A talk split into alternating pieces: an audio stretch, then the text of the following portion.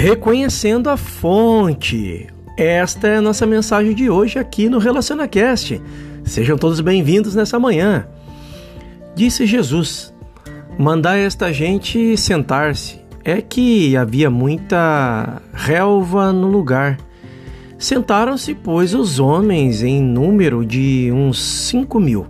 Tomou Jesus os pães, deu graças e mandou-os distribuir a todos que estavam sentados.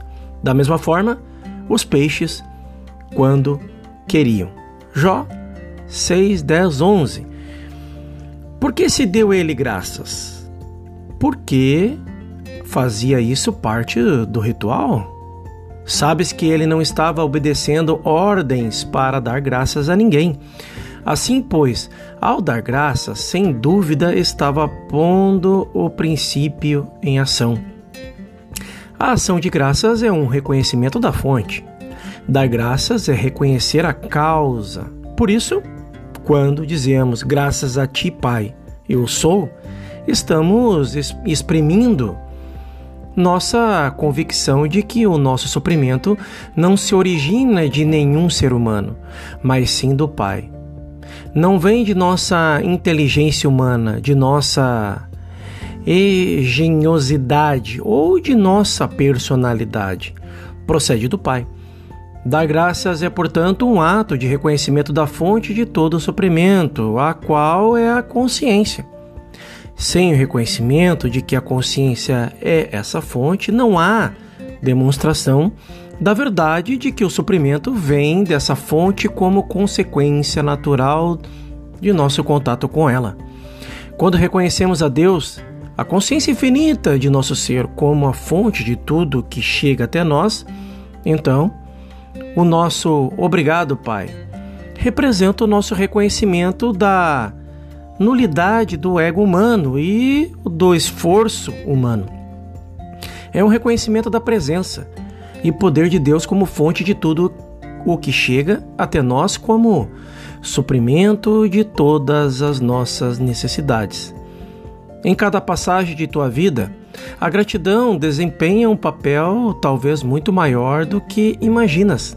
Gratidão não é um sentimento relacionado com outra pessoa. É tua harmonia, teu contato com Deus, tua união com Deus. Em verdade, nunca precisas dizer obrigado ou outrem que tenha servido no canal para o bem que recebes. Naturalmente, que nós o fazemos como uma forma de cortesia.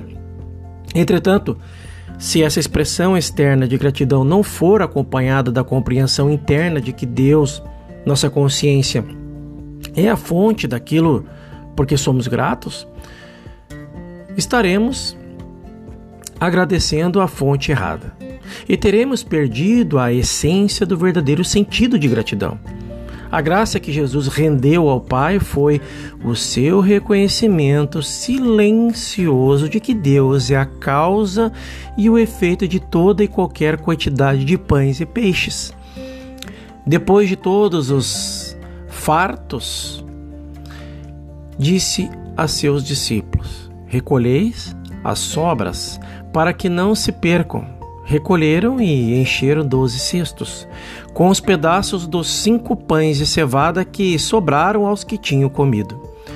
Vendo o povo feito poderoso que Jesus acabava de realizar, exclamou: Este é realmente o profeta que deve vir ao mundo. Reparou Jesus que queriam vir e levá-lo à força para proclamá-lo rei, pelo que tornou a retirar-se para o monte ele sozinho. Ao anoitecer, desceram os discípulos ao lago, embarcaram e dirigiram-se para a outra margem rumo a Carfarnaum. Já era escuro e ainda Jesus não fora ter com eles. Iam as vagas empoladas com fonte ventania.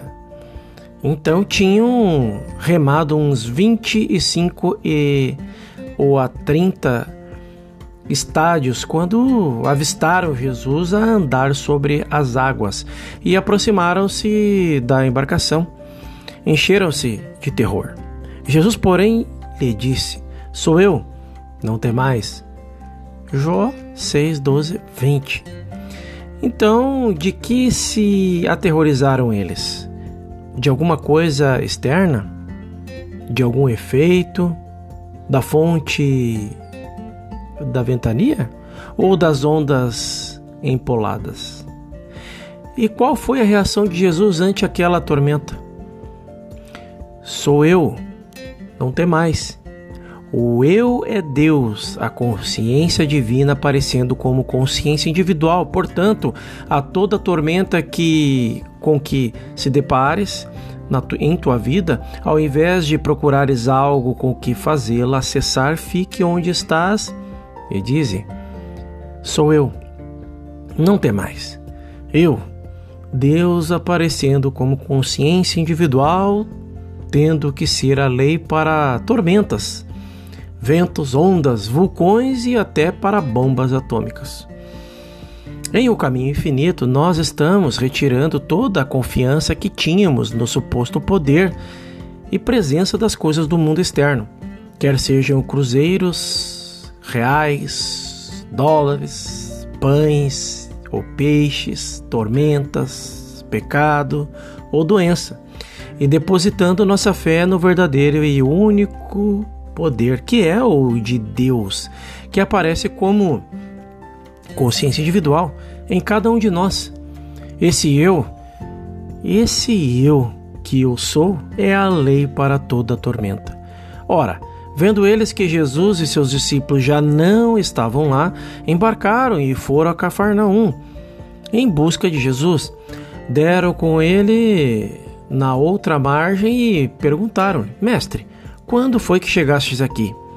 Respondeu-lhe Jesus: Em verdade, em verdade vos digo: andais à minha procura, não porque vistes sinais, mas porque comeste dos pães e ficastes fartos. Sim, eles voltaram pelo pão, mas teriam visto o milagre? Não perceberam que o pão fora produzido pela consciência?